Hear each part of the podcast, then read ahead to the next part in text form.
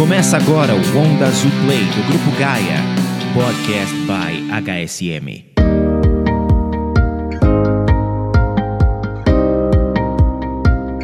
Bem-vindos ao Onda Azul Play, um canal divertido, informativo e bem feliz. Falando de felicidade, tem uma pesquisa que mostra que menos da metade dos brasileiros é feliz no trabalho. E hoje o assunto é exatamente esse. O que a gente pode fazer para dobrar esse número? E três pessoas sensacionais e uma pessoa oculta que também é sensacional. Começando pelo meu amigo querido Alexandre Ale Pelais. Ale, quem é você? Bom, vamos lá. Eu sou o Alexandre Pelais, é, pai de trigêmeos. Tem que começar sempre pela coisa mais interessante que você tem, né? Pai de trigêmeos. Pronto, tá. É, eu sou pesquisador do mundo do trabalho, tentando encontrar um pouco mais de como funciona a relação das pessoas com a sua capacidade produtiva e a relação das pessoas com as organizações. Maravilhoso, muito bonito o que você falou, entendi quase nada. E passando agora para minha querida Adriana Prado. Dri, quem é você? Oi, queridos, eu sou a Adriana. Eu vou também seguir aí o Ale um pouquinho e falar. Eu sou mãe de uma quase médica e um quase economista.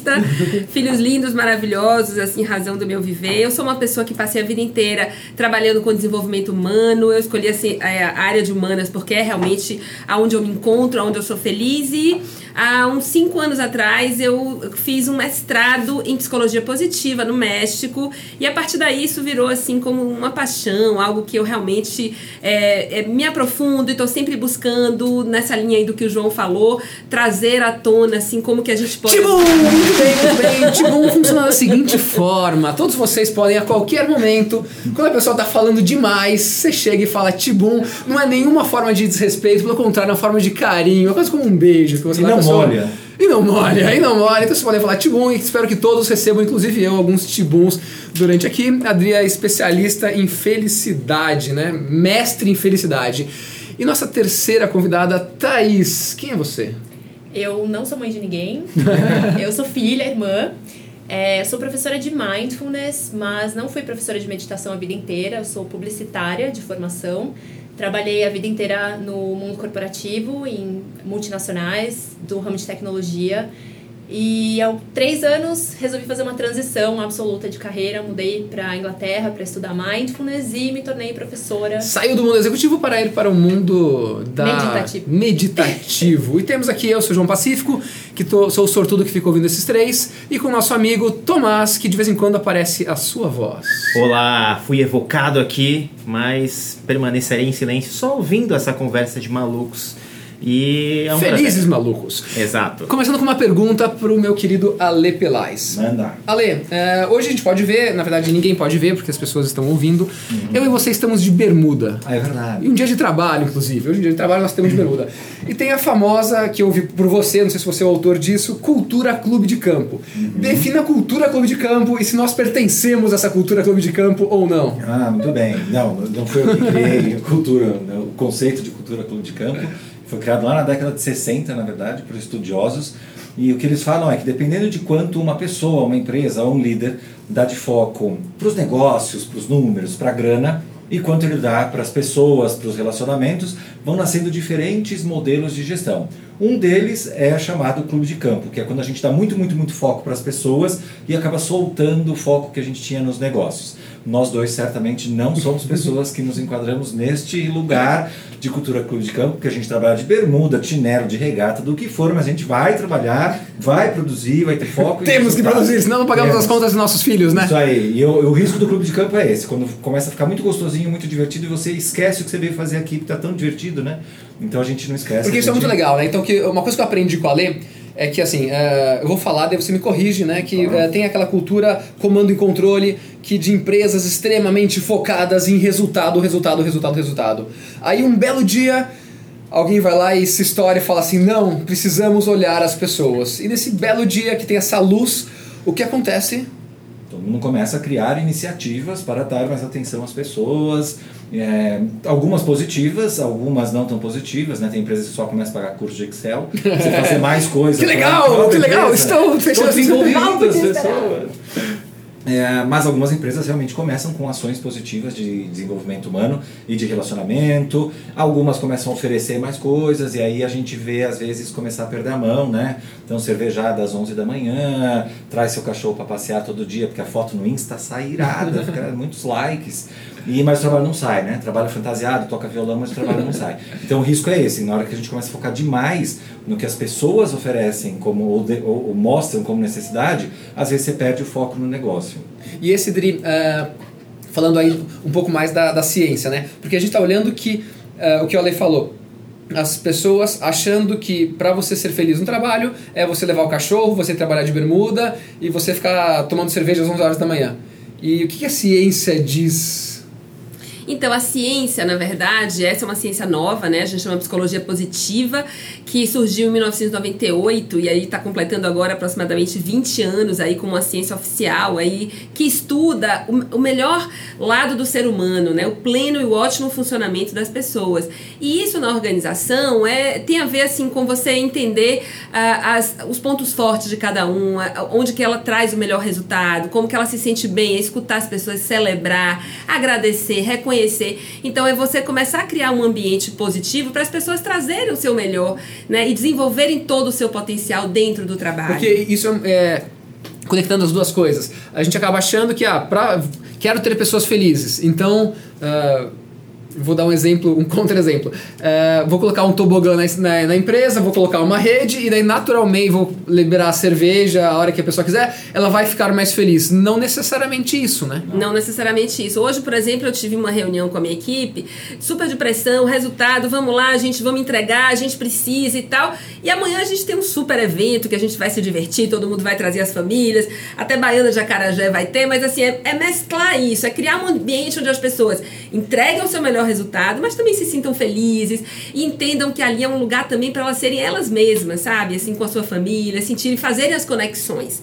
E aí você consegue realmente ter no trabalho a pessoa plena, inteira, feliz, e aí sim ela consegue produzir mais. Tá aí sua vida executiva antes de virar monge budista e morar em Oxford. É brincadeira, gente, ela não é monge budista. Uh, ela foi para Oxford, na verdade, super chique, inclusive, né? Uh, o que, que você sentia falta quando você trabalhava em grande corporação, grandes corporações? Acho que eu sentia falta de mim mesma. Acho que eu estava tão focada nos resultados. Era, eu era apaixonada pela empresa e pelo, pelo trabalho que eu fazia, senão não teria ficado lá tanto tempo.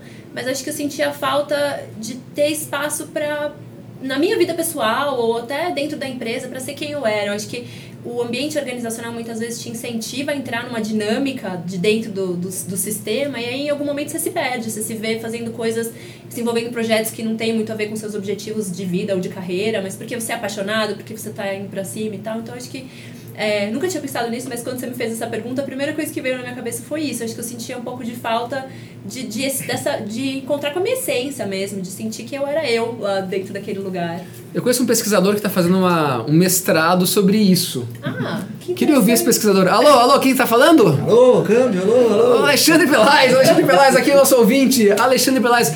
O que o senhor está fazendo pesquisa sobre mestrado? Pode falar um pouquinho mais Pô, sobre isso? Eu, eu, achei bem legal, né? Porque as duas companheirinhas aqui pegaram o mesmo ponto de como é importante a pessoa poder ser quem ela é no mundo do trabalho. E a gente chama isso de realização, se a gente olhar o significado da palavra realização, você trazer para a realidade quem você é. Então eu vou chamar isso de autorrealização, você mesmo poder mostrar quem você é. E às vezes dentro do mundo organizacional a gente não consegue. A minha pesquisa de mestrado foi exatamente ligada a isso, para tentar identificar qual é a influência do ambiente organizacional para que as pessoas possam realmente serem autorrealizadas, ou seja, que elas possam ser quem elas são de verdade. E é diferente de ser feliz. Sim. Né? Na verdade, é, é extremamente necessário que você seja autorrealizado para ser feliz, mas não são sinônimos. E às vezes a gente trata como sinônimo, né? Precisa de outras coisas também para você conseguir ser feliz. Então esse estudo foi feito com 4.100 pessoas para tentar identificar esse vínculo das organizações e o principal resultado dessa pesquisa é que eh, organizações mais flexíveis, em que você consegue ter um pouco mais de influência no gerenciamento, fazem com que as pessoas tenham 40% mais de chance de serem autorrealizadas dentro do trabalho. Né? Então esse fica um indicador aí de alerta para as organizações que a gente precisa flexibilizar esse modelo aí. Para aquelas pessoas que agora deram aquela desativada, ficaram vagando e daí elas voltaram e falaram assim: puxa, eu acho que o Ale falou uma coisa interessante. Meu amigo Tomás, repetindo o que o Ale falou. Resumindo em poucas palavras. É, eu queria só saber por que, que você faz isso comigo.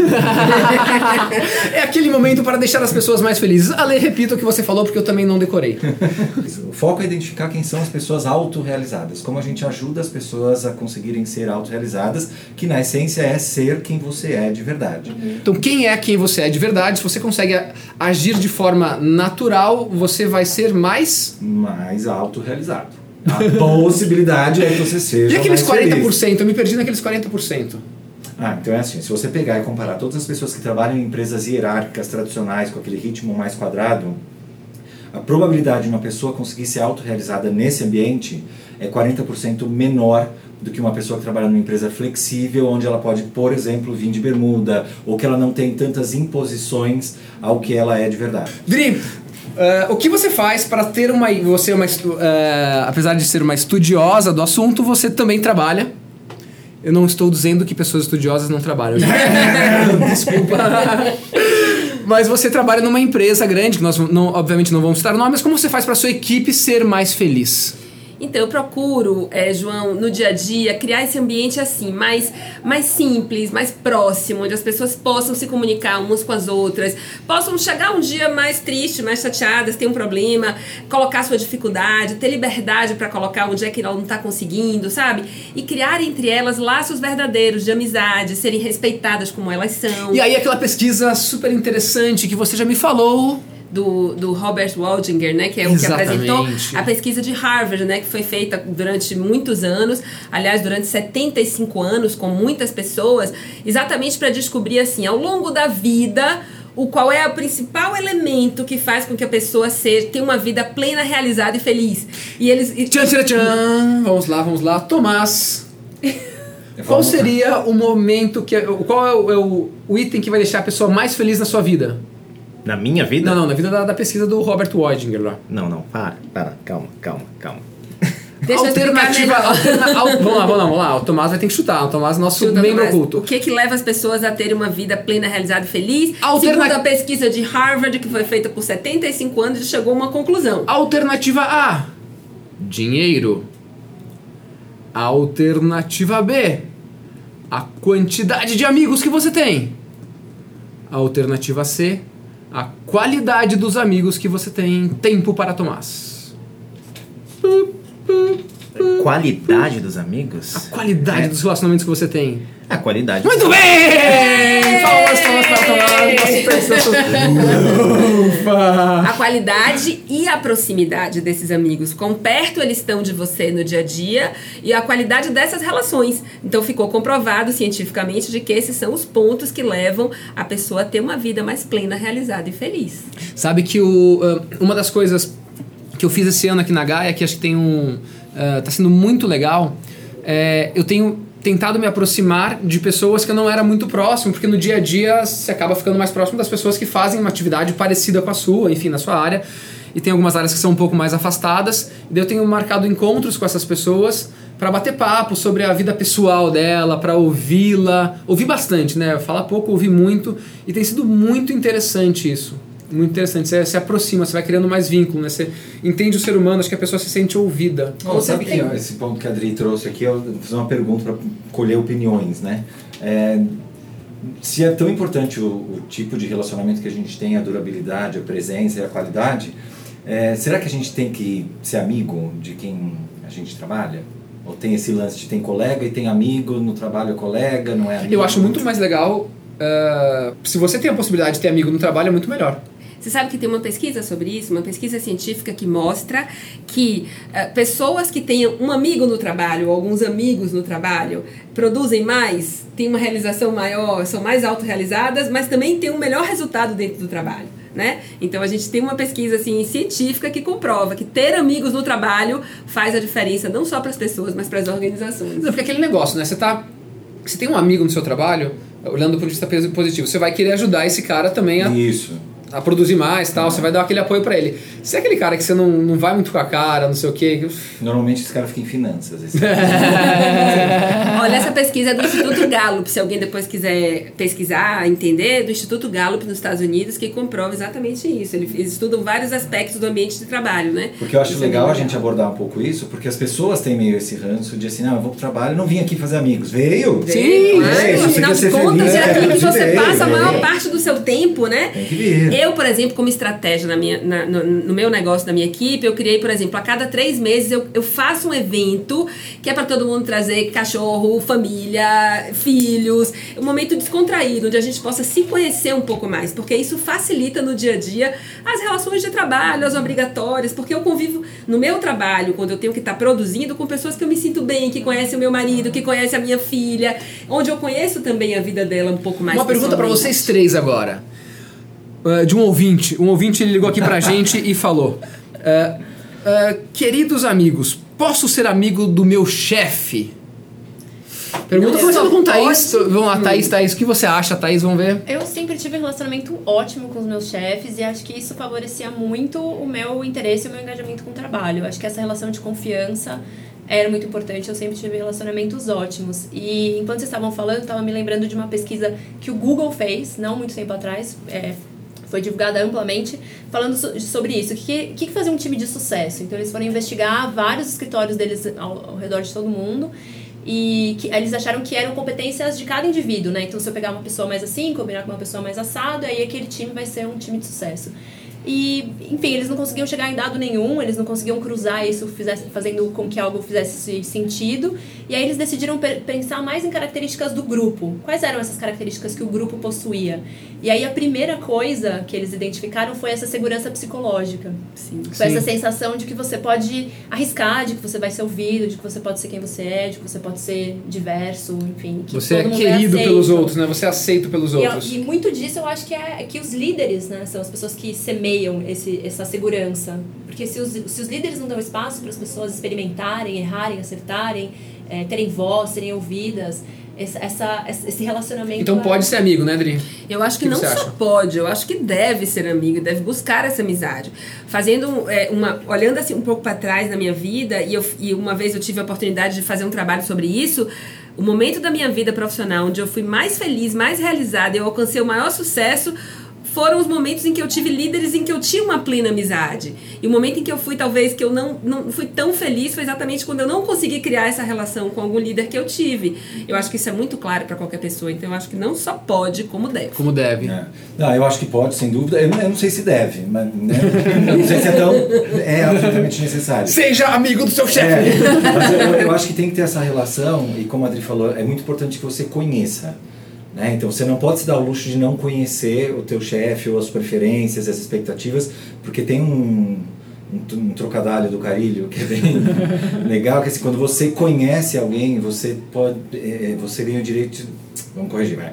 Quando você conhece a pessoa, você se reconhece na pessoa. Então, quando você consegue conhecer mais daquela pessoa, você consegue enxergar um pouco mais de você nela. Então, eu acho que isso é muito importante no chefe. Porque senão vira aquele cara que ele pede as coisas e você fala assim, não sei porque que ele pede. Mas quanto mais você conhece, talvez você consiga enxergar um pedaço de você nele e criar esse vínculo empático mesmo. Não, exatamente. E quando você conhece melhor alguém, você passa a entender melhor até o comportamento dessa pessoa. É. Ah, aquele cara é. A gente julga, julga, julga, julga. Mas aí quando você vai conhecer a história dela, você fala, poxa, talvez se eu tivesse passado por essa história, eu também fosse. Talvez eu fosse dessa mesma forma. É. E agora vamos para o nosso primeiro quadro do programa, um quadro bem simples. Tu, tu, tu, tu, tu. Nosso quadro chama Valores Gaia. Valores Gaia. Eu vou perguntar para cada um de vocês uh, sobre. o- Eu vou falar um valor e cada um vai falar o que vem na cabeça imediatamente, de forma muito rápida. Começando por ela, a nossa mestre de psicologia positiva, a Master Blaster da felicidade, Adriana Prado. Pratique a gratidão. Algo que vem na minha cabeça? Sim. Sempre, praticar a gratidão sempre. Quando a gente, agra quando a gente agradece, a gente não só faz o bem pro outro, a gente faz o bem pra gente mesmo, né? E a gente se dá conta do bem que existe disponível pra gente. E isso é. Nossa, isso aí eu acho que, que, que facilita e melhora as relações no dia a dia muito sensivelmente. Ale da Silva Pelais. Crie valor, gere resultado. Ah, isso eu gosto. Gosto. Sem menos mimimi, menos momomó, tem que gerar valor, tem que ter resultado, não adianta ficar só na firula do que é gostoso. Não pode confundir conforto com felicidade, porque senão a gente fica estagnado e não cresce. Tem Sensacional. que gerar. Frase, essa frase foi muito boa, né, Tomás? Não pode é, é, confundir Não confunda conforto com felicidade. Alexandre do Pelaz. contrário, do contrário, estagnará. Exatamente. Alexandre Pelais, vírgula 2018. Ou melhor, Pelais, Pelais, vírgula, vírgula, Alexandre Alexandre. 2018. Aí sim. Nossa, É. pra ele. Meu Deus. E por fim, nosso terceiro valor aqui para Thaís. Comunique-se sincera e honestamente. O que vem na sua cabeça? É, o que vem na minha cabeça. Dentro do ambiente orga- organizacional, é, sem dúvida, isso favoreceria muito os relacionamentos e, e até a performance, a produtividade, como a gente estava falando antes, né? Se você não consegue comunicar para outra pessoa exatamente qual é o seu limite, ou o que, que você precisa dela, o que, que você espera desse projeto, as comunicações ficam truncadas e a gente não chega no resultado que a gente espera. Então, acho que as comunicações dentro do ambiente de trabalho, obviamente na nossa vida, nos nossos relacionamentos pessoais também, mas se comunicar. Primeiro, Timbu! Muito bem, vamos passar para o próximo assunto. Muito bem, muito bem, muito bem. Timbu de hoje. Muito bem, muito bem. É, Ale, o que é propositite? É uma Ah, doença que você tem levantado isso muito forte agora em todos os Agora- meios, tal. Gostaria que você explicasse para todos os ouvintes. anos de médico. Exatamente, Alexandre Pelais, o que seria propositite? Propositite é a doença que algumas pessoas desenvolvem de tentar encontrar propósito em todas as atividades de trabalho.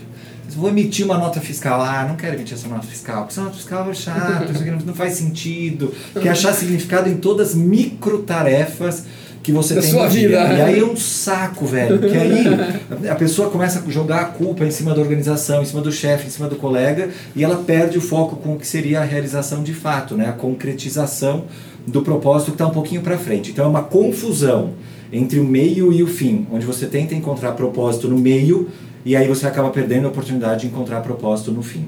É isso aí. E hoje está cada vez mais com esse negócio de não, mas eu preciso ter propósito Tá em cada vez todas as mais. coisas que eu tenho que fazer no meu dia, senão eu estou perdido. Todas, porque nesse, nesse mundo de imagem que a gente vive, assim, é muito fácil você encontrar propósito quando você vê a foto de um amigo que está dando leitinho pro leão na África. Você fala, ai, fofinho, salvou o leão na África. Mas às vezes você, com o teu trabalho, dentro de uma financeira, dentro de um banco, dentro de uma empresa de tecnologia, às vezes impactou muito mais vidas positivamente do que o cara do leãozinho. Sim. Mas você tá achando ruim porque você tem que preencher o relatório de horas, né? Ai, então minha empresa, meu trabalho é ruim porque eu preencho o relatório. Então esse negócio da propositite é isso. Você quer enxergar nos micro detalhes de tarefa algum propósito, não vai enxergar. E qual a diferença entre trabalho e emprego? Ah, boa, vamos lá. Bom, a gente foi treinado para ter relações de emprego. A gente né, nasce na escola treinado para passar de ano e não para aprender. E na hora que a gente começa no mundo produtivo, eu começo a procurar um emprego e não um trabalho. Então, emprego é uma forma de. É um, uma formalização de um vínculo de trabalho. Uma- relação bem simplificada, linear, que pressupõe um modelo simplificado, repetitivo, em que você pode prever como vai ser o seu dia, com uma descrição de cargo bem redondinha, onde eu entrego um pedaço do que eu sei e eu recebo um pedaço do que a empresa tem. Normalmente eu dou menos do que eu posso e normalmente eu recebo menos do que eu posso. Então né? você vai lá, você pega aquela caixinha, tem aquelas cinco tarefas que você vai fazer, você faz aquelas cinco tarefas, recebe um pouquinho e, volta fica- para casa. Exatamente. E aí fica esperando o tempo passar com o que você poderia fazer a mais, porque, né? Por que, que eu vou fazer a mais? Se eu não vou ganhar mais, então.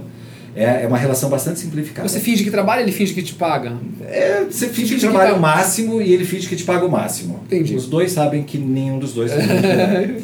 Trabalho, na verdade, é a sua relação com a sua capacidade produtiva, com toda a sua criatividade, com toda a sua intenção. É a forma que você tem para colocar a sua individualidade para o mundo. Quando você pega a sua intenção e transforma em uma ação produtiva. Isso pode ser remunerado e pode estar coladinho com a tua relação de emprego e seria o melhor dos mundos. Porque aí a gente enxerga o pedaço da importância financeira do trabalho. Mas muita gente só consegue ter esse vínculo no trabalho voluntário, por exemplo.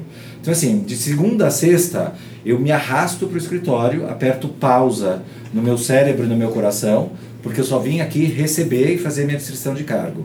No final de semana, eu ajudo as crianças, eu recolho lixo, eu dou Uma vontade Nossa, louca, energia. eu coloco a minha criatividade a serviço do mundo. Então, ah, é importante a gente reconhecer que não é a mesma coisa e é importante a gente se provocar a ter mais o sentimento de trabalho dentro do emprego.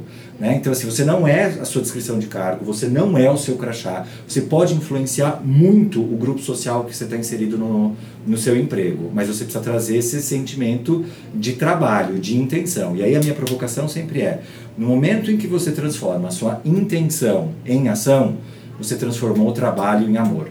E aí não tem como não dar certo. Transformar intenção em amor. Intenção em ação leva o trabalho a se transformar em amor. Muito legal. Porque é, uma coisa que a gente costuma ah, ouvir às vezes, Dri, é ah, mas eu não sou pago para fazer isso, né? Então é, é muito isso daqui. O cara tá olhando como realmente o emprego. Aquelas, Sim. é, Exatamente. eu sou pago para fazer essas cinco funções aqui. Eu não sou pago para fazer tal coisa. Nossa, o que o Ale falou é muito, é muito forte, né? E assim, gente, eu acho que tem uma coisa que é muito importante aí, que a gente. Nós já saímos da era do ter, onde o emprego era isso, né? Você trabalhava para ganhar e ter alguma coisa. É cada vez mais o mundo está se transformando nessa era do ser, que é onde a gente precisa ser a gente mesmo, precisa se realizar. E que o dinheiro vinha como consequência dessa autorrealização, né? Então acho que é bem por aí. Concordo assim 100%, Ale, com o que você disse. É, é muito bacana essa visão. E aí conectando com a Thaís, né? Que a Thaís ela é uma especialista em viver no mundo presente. né? Então, o que que é o Mindfulness? Mindfulness é basicamente, eh, você pode também, como eu sou especialista de nada aqui, eu posso falar sem medo nenhum de errar. É você viver o aqui e agora, então você estar naquele momento fazendo aquilo de, de eh, a- intenção e ação de corpo e alma naquilo, né? E acho que se você consegue eh, estar no momento presente, é é mais fácil você ter o trabalho do que o emprego, como a Ale falou, né? Sim, provavelmente. Tem muito a ver com você estar atento e disponível para aquilo que você está fazendo naquele momento, né? Enxergando talvez o valor no, no, no fim, né? No que vai ser concluído a partir dali, mas não necessariamente em cada microatividade que você tem no seu dia. Mas mesmo em cada microatividade, você ainda pode ter uma atitude bacana que impacte todo esse ambiente que está ao seu redor. que, que tem muito a ver. é, é, eu percebo em algumas tarefas que a gente faz que o estar no momento presente, que é aquele estado de flow que eles falam, né? Que Quando você começa, é, tem um, é, aquele Mihaly. Mihaly Csikszentmihalyi. Repita, Ale, por favor. Tem Mihaly Csikszentmihalyi. é difícil. Ele tem, um, ele tem um videozinho na internet que ele explica como falar o nome dele. Ah, sério?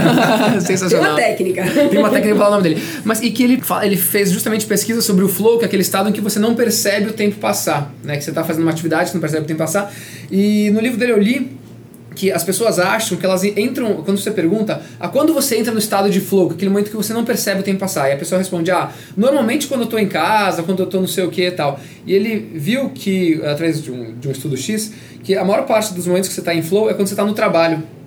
Quando você está fazendo aquilo que você está realmente colocando a sua intenção, é muito o que o Ale falou, a sua intenção em ação, que aquilo se transforma em amor e que você está naquilo lá. É que tem aquele. Entregue, né? Você está entregue para aquela atividade, que às vezes é até fazer uma planilha, né? Às vezes é Claro. uma apresentação que você está super concentrado e falando, você não vê o tempo passar tal. Então é muito você estar no momento presente fazendo algo. Isso te deixa mais feliz, né? É, e o flow é, é- é a combinação perfeita entre as suas habilidades e, o seu, e os desafios. É. Então, se você tem mais desafios e não tem capacidade ou habilidade para atingir aquele, para realizar aquele desafio, você fica Estresse. desequilibrado, né? E, e vice-versa. Então, é o equilíbrio perfeito entre as duas coisas. E nem sempre o ambiente organizacional promove isso para todos os funcionários e os próprios funcionários não, Não buscam. se é, não vão atrás dessa, dessa Permanece muito ou no estresse ou na apatia, né? Exato, Na falta no de interesse, no tédio, de tédio. Eu já, já faço isso, já sei fazer, não tem um novo desafio. Ou é algo, isso é muito difícil pra mim, isso é muito estressante, eu não consigo dar conta. Né? Mas assim, usar realmente as suas fortalezas no trabalho, fazer aquilo que você gosta, que você sabe fazer bem, que você nasceu pra fazer, porque cada um tem lá o seu talento, ou seja, aproveitar intensamente o talento que é proporcionar momentos de flow e que a pessoa trabalhe realmente com realização. E aí eu acho que essa autoconsciência do momento presente e tal tem muito a ver com você entender quais são esses talentos em primeiro lugar, Com né? certeza. Quantas pessoas embarcam numa profissão simplesmente por influência da sociedade, da família, ou porque vai ganhar mais dinheiro, e o quanto isso impacta a nossa E, vida. e é importante depois. você mudar, né? Eu, eu conheço um cara que ele fez faculdade de contabilidade. ele fez contabilidade e hoje em dia ele fica falando sobre futuro do trabalho. Estamos aqui com ele na linha. Alô, Alexandre Pelais! Olha eu aqui, de novo. Conta um pouquinho sobre isso. Você tá com inveja, porque eu tive essa honra de me formar no sonho de toda criança que é ser contador. Desculpem, contadores. É, desculpa, é contador, é contabilista e fomos estudar ciências contábeis. Mas na verdade era um pouco, acho que como a Thaís falou, quando eu fui estudar, é, foi uma decisão absolutamente irracional. Para que, que a gente estudava, né? Eu né, não vou falar quantos anos atrás. Há muitos anos atrás, para conseguir um emprego. Então eu pesquisei o mercado, quais são boas vagas na, no que eu gosto, que era matemática e comunicação, e tinha uma tal posição de controller, que estava surgindo e estava bombando e tal. Tá bom, o que, que você precisa estudar para ser controller? Engenharia, economia, administração ou contabilidade? Qual tem menos gente por vaga? Contabilidade é isso. Lá que eu vou. Então foi absolutamente estratégico para eu, pra eu entrar nisso. E depois é, eu comecei a identificar que mesmo por meio das ciências contábeis eu conseguia traduzir os números em algo que tivesse valor para a compreensão das pessoas e eu me realizava a partir da compreensão que eles tinham. Então é óbvio, naquela idade, né, naquela, naquela época eu não tinha clareza de como eu impactava, mas eu facilitava o trabalho dos outros por meio das planilhas. E, e sabe o que é interessante? Tem um texto que saiu um tempo atrás, pode falar palavrão aqui? gente? É, é, temos nosso, nosso vai censor, nosso evitar, ó, vai Tomás. evitar, mas é, é que é o nome do texto, assim, é, eu não faço o que eu amo e pi, pi. É, e ele abordava um pouco isso, ele, assim, ele amava automobilismo, ele queria ser piloto, e ele fez várias tentativas de ser piloto, mas ele era um financeiro durante uma época e depois não deu certo, piloto é uma carreira que precisa investir muita grana e tal, e ele voltou a ser financeiro e falou, gente, mas eu ajudo tanta gente sendo financeiro que eu não enxergava antes, então às vezes a gente fica é, com essa fórmula mágica, né, de só vai fazer algo legal se você tiver, assim, com muita clareza qual é o seu talento que você ama e tem que ser reconhecido. Calma, gente. Né? A gente consegue criar este propósito e esse significado costurando o que você faz bem com a intenção que você tem por meio daquilo e com o impacto final que aquilo tem sobre as pessoas e nunca esqueça sobre você sempre sobre você. O trabalho tem um impacto psicológico muito importante que a gente esquece às vezes. Tem que olhar. Muito bom. Ah, agora vamos para o nosso segundo quadro. Quadro número 2. Dicas. Quem seguir? O que ler? Quem assistir? Essa foi uma gravação de Tomás. Dri, o que você sugere para quem está nos ouvindo aqui e encantado com as suas, com as suas palavras, ensinamentos? Vamos lá. Eu tenho algumas boas ideias aí para recomendar para vocês. É de cara eu recomendo logo um documentário que tem na Netflix que chama Happy. Eu não sei se todo mundo já viu, mas ele é muito legal. Ele é um compilado, condensado de tudo sobre a ciência da felicidade. Eu acho que ele dá boas dicas aí, né, para os caminhos de- dessa busca, Legal. dessa ciência. Eu acho que essa é uma boa dica. Outra boa dica é a própria TED do Robert Waldinger sobre essa pesquisa de Harvard, né, que fala sobre qual é, o que é que leva pessoas a serem é, saudáveis, felizes e terem uma vida plena. Então ele conta como foi esse estudo e essa também é muito legal. E falando um pouco de vídeos e de TEDs, eu também sugiro uma outra TED do Sean Acker, que é um outro autor muito significativo da ciência da, da ciência da felicidade, da psicologia positiva. Ele tem uma TED que chama O Segredo Feliz para Trabalhar Melhor. Essa é uma outra dica fantástica. Essa TED dele é muito legal e ajuda muito a entender tudo isso aqui que a gente está falando. E o Shaw tem um, um livro que em português chama O Jeito Harvard de, Ser, Feliz. Esse também é uma outra ótima dica. Eu selecionei alguns livros aqui também para recomendar. Por favor, E por favor. Está aqui nas minhas recomendações. Muito o Jeito bem. Harvard de Ser Feliz. Eu vou sugerir três autores que eu gosto muito e que têm livros bem interessantes, que são assim precursores dessa ciência, né? Eu falaria para vocês o Martin Seligman, que é o pai da psicologia positiva. Ele tem dois livros em português já traduzidos, que é o Felicidade Autêntica e o Florescer. Esses dois são ótimas leituras também. Eu vou falar também do Tal Ben-Shahar, que também tem uma, uma, uma série de livros bacanas, né? Que é um outro pre- precursor da ciência. Ele tem Aprenda a Ser Feliz e depois ele escreveu um outro que é Seja Mais Feliz. Né? Os dois já em português e são dois livros muito bacanas também para entender toda essa ciência. Por último, eu vou falar da Sonja Lyon Borminski, que é também uma outra autora muito bacana. Ela escreveu um livro chamado A Ciência da Felicidade, e ela fala muito sobre os experimentos dela, é muito bacana. E por último, eu vi que recentemente ela lançou um livro chamado Como Ser Feliz. Esse eu ainda nem tenho, nem comprei, preciso comprar, mas parece que é muito bacana, traz um pouco de, de dos resultados das pesquisas dela. Alexandre Ribeiro Pelais. Muito bem. é, ah, eu, eu recomendo primeiro que vocês assistam aos meus TEDs. Ah, verdade! Que honra! Estamos sentados na frente Não é? de um cara que fez dois TEDx, TEDs. Meus TEDx. Já assisti os dois, são ótimos. Sensacional. É só dar um. buscar lá no Google, YouTube, é, TEDx Alexandre, Pelais. Com dois L's. com dois L's. Aí vai vir um sobre o significado do trabalho e vai vir outro sobre. Esqueci o título agora. ah, o mundo precisa do seu melhor trabalho. E os dois vão puxar um pouco sobre esse, esse papel essencial que o trabalho tem na nossa vida. É, eu gosto muito de, da Rafaela Capai, que é uma brasileira que trabalha bastante com empreendedores criativos, que são pessoas que saíram do mundo organizacional e estão tentando se encontrar agora com, com a felicidade no trabalho de uma maneira sustentável. E eu acho bem interessante porque hoje a gente tem esse fenômeno do êxodo organizacional, né? As pessoas querem fugir das empresas, mas às vezes a gente acaba enxergando que fora da empresa também não é feliz. Quem não era feliz dentro, às Não- vezes não consegue ser feliz fora por, por um problema de disciplina. Então é importante a gente enxergar um pouco esses, esses dois vetores aí. Muito bom. Thaís.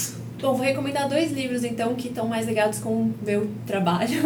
É, um é, se chama Busque Dentro de Você, então um programa de mindfulness e inteligência emocional para líderes que foi criado por um cara do Google muitos anos atrás e agora acabou virando um, um instituto de liderança para treinar pessoas de outras empresas. É um livro muito bacana, que bem técnicas bem simples para começar a praticar e descobrir formas de ser mais feliz, mais compassivo, mais gentil no ambiente de trabalho como líder. E um outro livro que foi escrito por um grupo da, da Escola de Negócios de Harvard, que é Conversas Difíceis. Que também é um livro bacana, que acho que tem a ver com o que a gente estava falando da importância de se comunicar com honestidade, com transparência e sabendo o que você quer comunicar. Eles dão várias dicas, é muito bacana entender o que estava no lado da, na perspectiva da pessoa que estava tentando se comunicar, enfim. Acho que é uma coisa muito valiosa para o ambiente de trabalho hoje em dia. Legal, várias, nossa, super coisas, coisas super interessantes. Tem outro livro também aí falando, eh, Satisfação Garantida, que é do Tony da Zappos, que foi um É que muito legal. é muito legal também que ele fala de, de aplicações de valores, de muita psicologia positiva também no, no ambiente de trabalho. Posso sugerir mais um? Tudo bem, vai. Tá, é, eu acho que esse também é muito legal, que é o Onda Azul do João Paulo Ah, Pacífico. é. Eu falo desse livro porque eu acho que ele também traz muito isso, a aplicação prática numa empresa de valores muito conectados com essa ciência. Então eu acho que alguém que quiser ter dicas interessantes, uma, uma inspiração para trazer um pouco isso mais para o mundo do trabalho, é o seu livro, João. De verdade, é uma recomendação. Muito obrigado. Olha, lágrima. Não chora. Uma pergunta, o Ale ele trabalhou numa empresa que é uma empresa meio diferente, né? Conta É. sobre essa experiência para as pessoas. Vamos lá. Eu tive uma carreira bem tradicional na área financeira de várias empresas. É, Pode, dar, pode citar nomes? Pode, pode, pode, pode. Unilever, Ericsson, Rodia, grandes multinacionais é, tradicionais. Em determinado momento da carreira, eu fui trabalhar numa americana que se chama WL Gore, que é conhecida como a maior empresa horizontal do mundo. Tem 12 mil funcionários, não tem cargos e não tem chefes. É tipo a ilha de Lost. né? Meu Deus, o que eu vim fazer aqui? É, e foi, uma, foi realmente a experiência que me fez enxergar o mundo do trabalho completamente de outra forma e ver que as pessoas podiam ter uma conexão diferenciada quando elas tivessem um pouco mais de espaço é, e deixando muito claro que o espaço não, não significa largar, né? mas na verdade era, era simplesmente você ampliar o espaço de atuação para as pessoas, mas deixando muito claro essa expectativa. Olha, estou abrindo espaço para que você preencha. Se você não preencher, alguém vai preencher. No mundo tradicional é o chefe.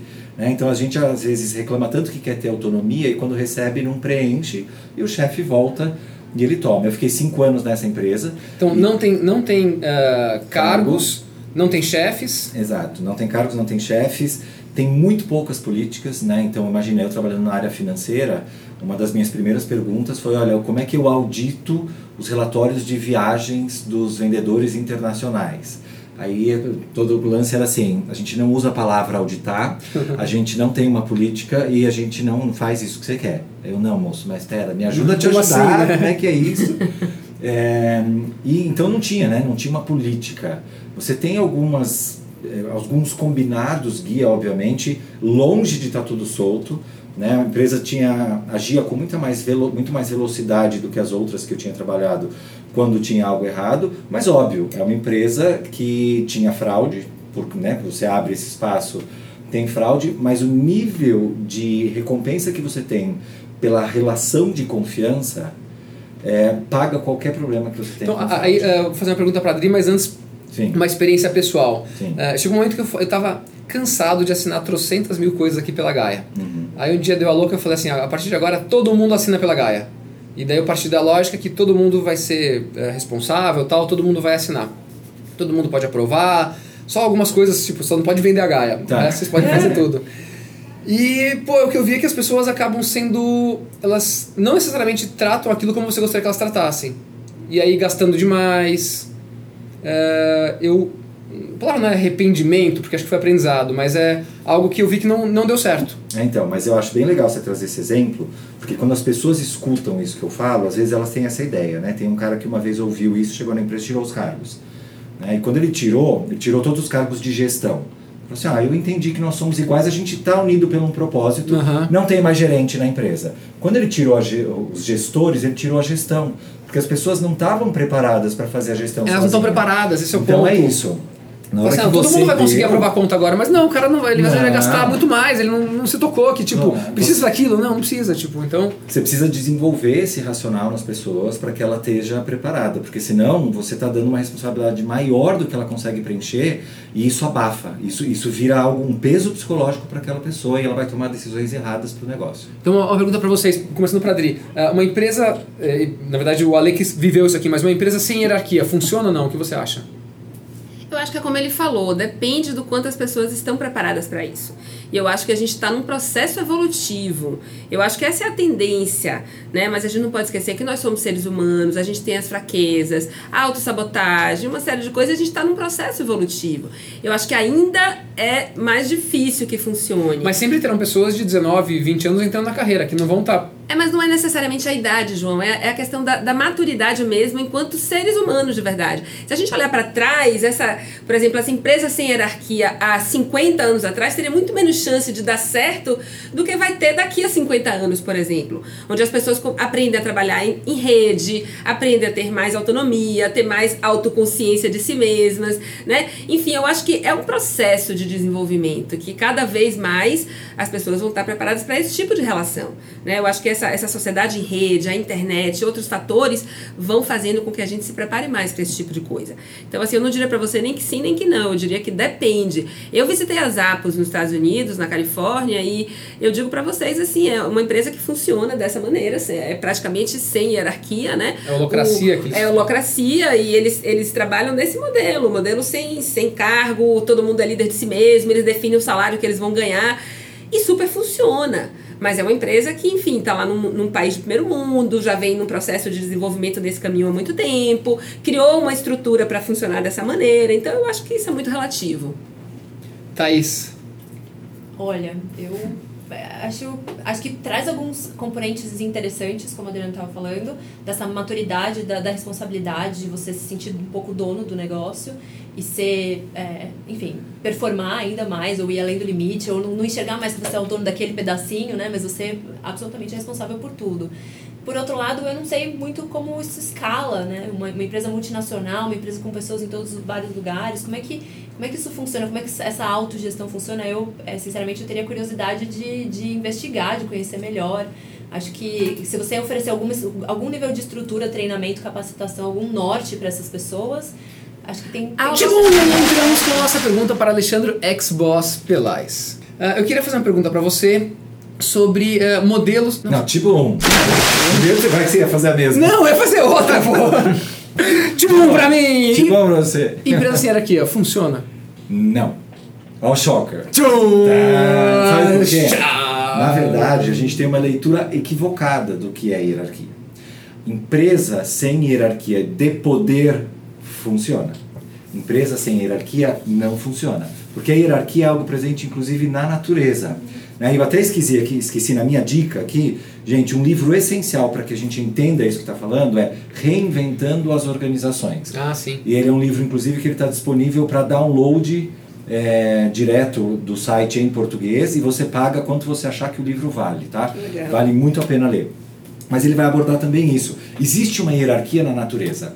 Né? Uma semente de rosa nunca vai atingir, né? uma roseira não vai atingir a altura de uma jaqueira. Elas têm papéis diferentes, existe essa hierarquia. A diferença é que a estrutura organizacional ela tomou a hierarquia como algo de poder.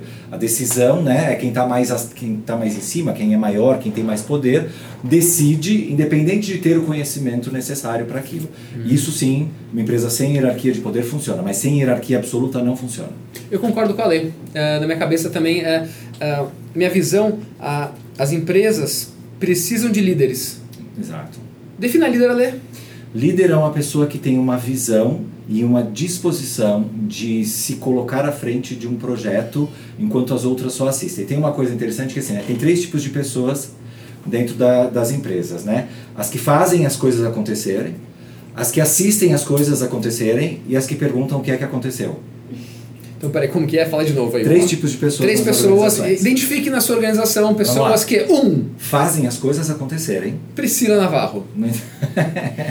Segundo, pessoas que assistem as coisas acontecerem. João Paulo Pacífico. E terceiro, as pessoas que perguntam o que é que aconteceu? que nem perceberam o que aconteceu. Não posso falar isso. Não vai dar não. Então os líderes são as pessoas que estão no primeiro grupo. Elas são as pessoas que efetivamente são gatilhos para que as coisas aconteçam e aí elas conseguem seguidores naturalmente. Não tem nada a ver com cargo nem com poder. Exatamente. E, e acho que é a- aquela a, função do líder de eh, motivar os outros, de, de tensionar o outro na medida certa Isso. também, né?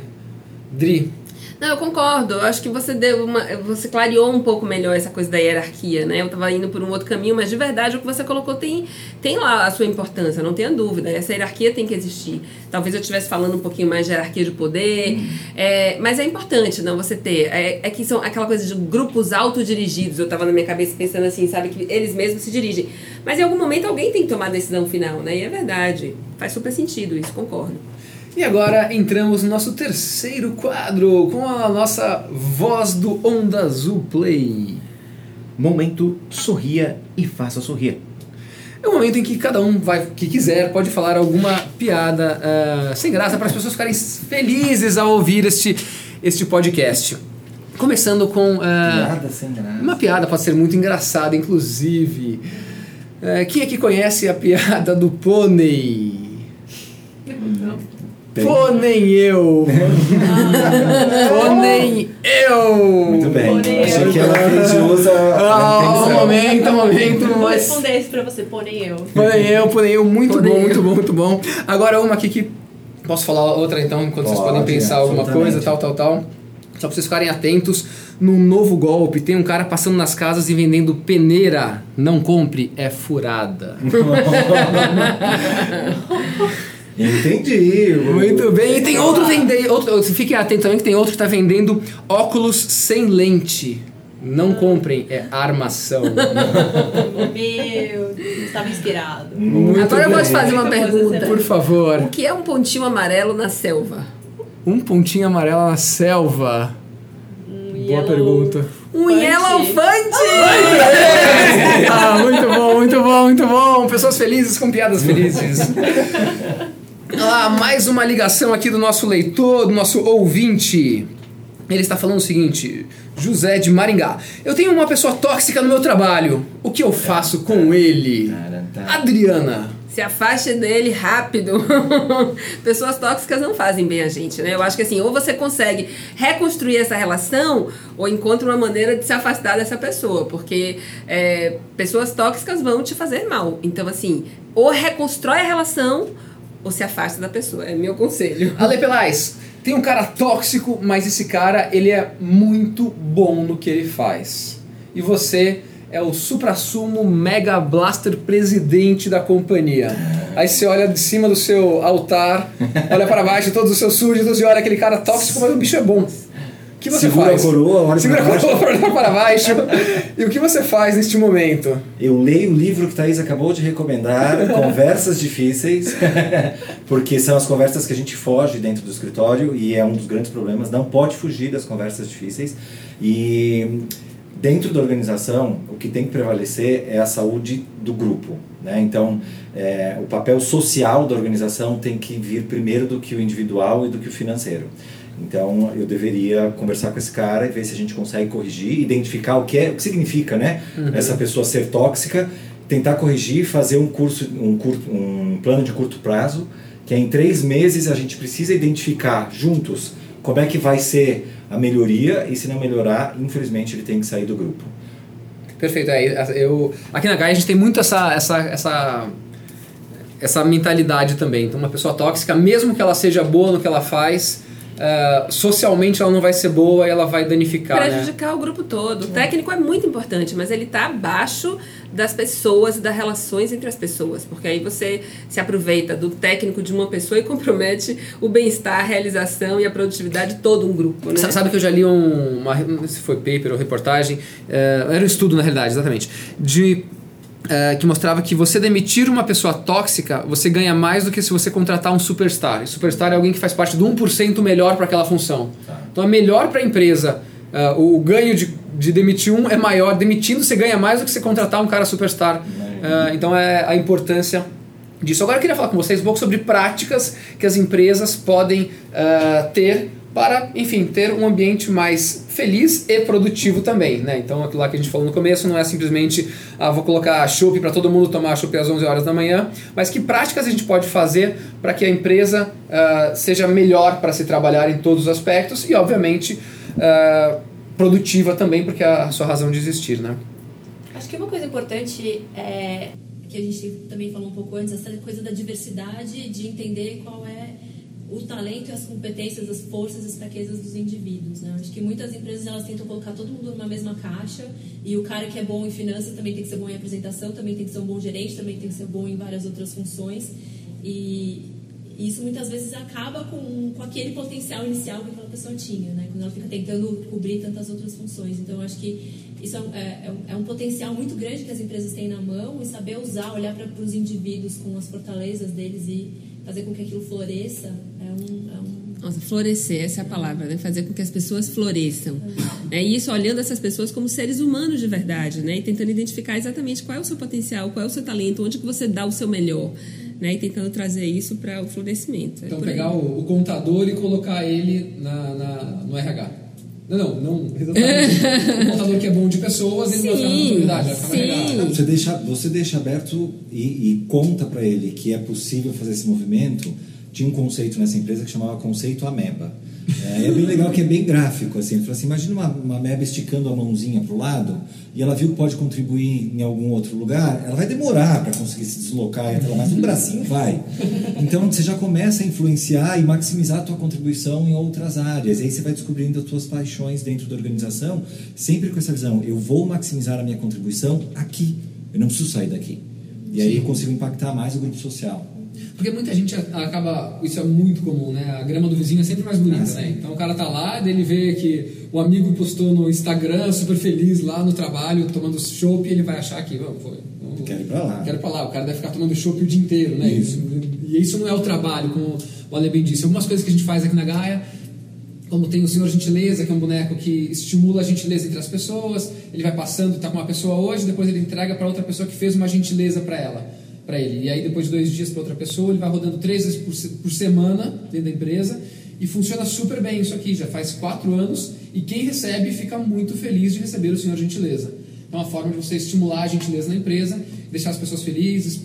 De tempos em tempos a gente estimula também ah, fazer o jornal da gratidão, que é você escrever três coisas que você é grato tal, e nunca obriga, né? A gente se estimula. Ó, Sugere. Quer fazer? Tal, faz, e várias dessas coisas. O, o- agora, acho que uma coisa que a gente criou esse ano também é o tal do anjo. Anjo é uma pessoa de outra área, não da sua área, não seu líder, que vai ah, conversar com você sobre uma- uma mentoria, mas uma mentoria tipo, não, não uma mentoria, assim, naquele negócio de mentor, não, ele vai conversar, vai sentar uh, perguntar como você está, daí divide até em três, uh, três etapas, assim, mas cada um faz do seu jeito. Primeiro falar sobre a vida pessoal da pessoa, se ela precisa de algum apoio, como ela está.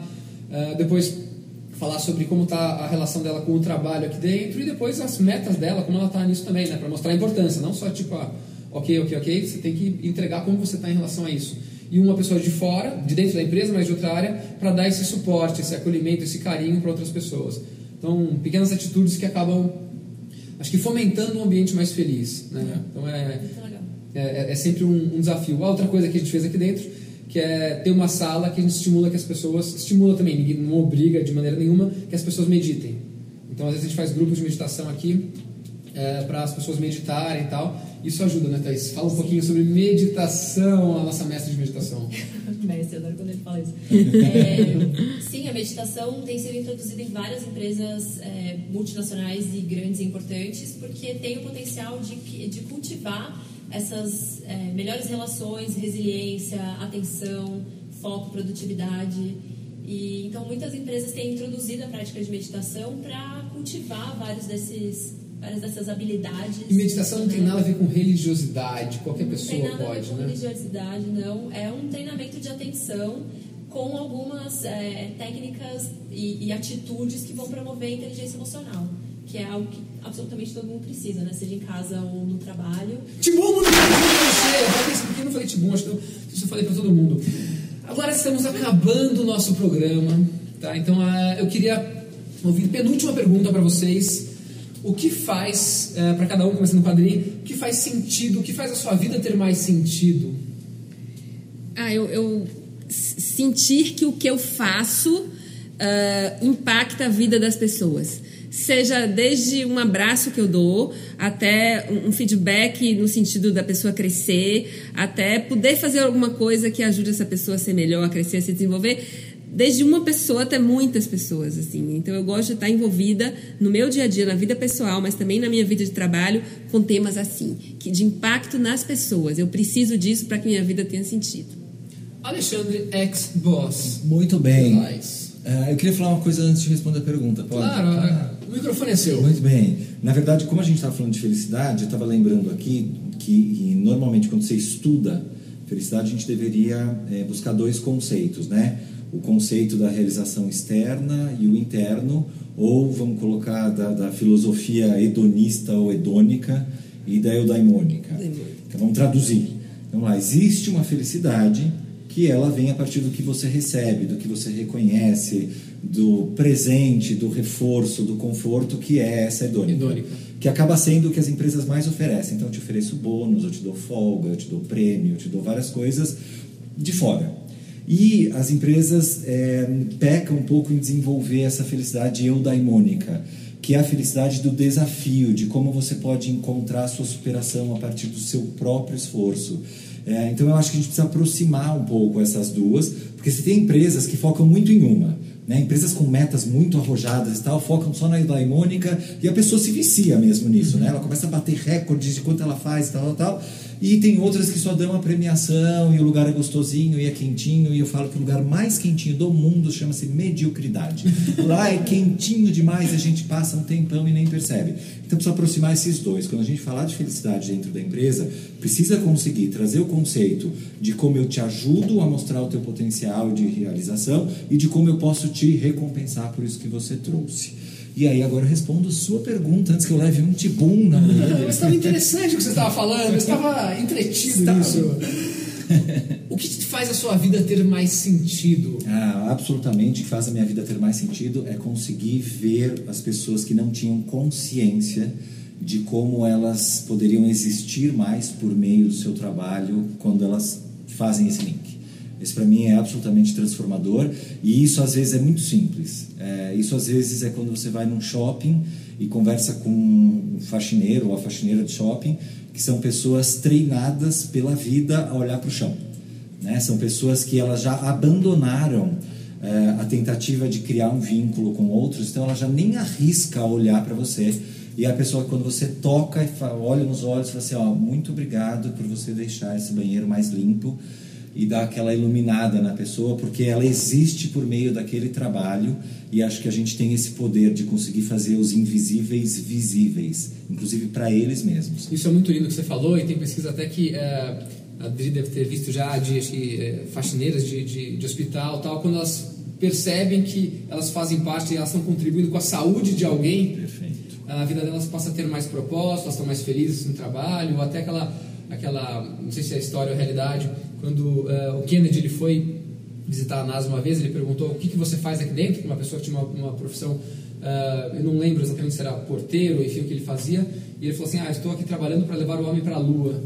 Então ele, ele percebe algo muito além do que simplesmente, não sei se era porteiro, mas poderia ser, uh, em abrir a porta, né? Ele estava contribuindo para algo maior, né? Ele estava colocando uma intenção maior naquilo.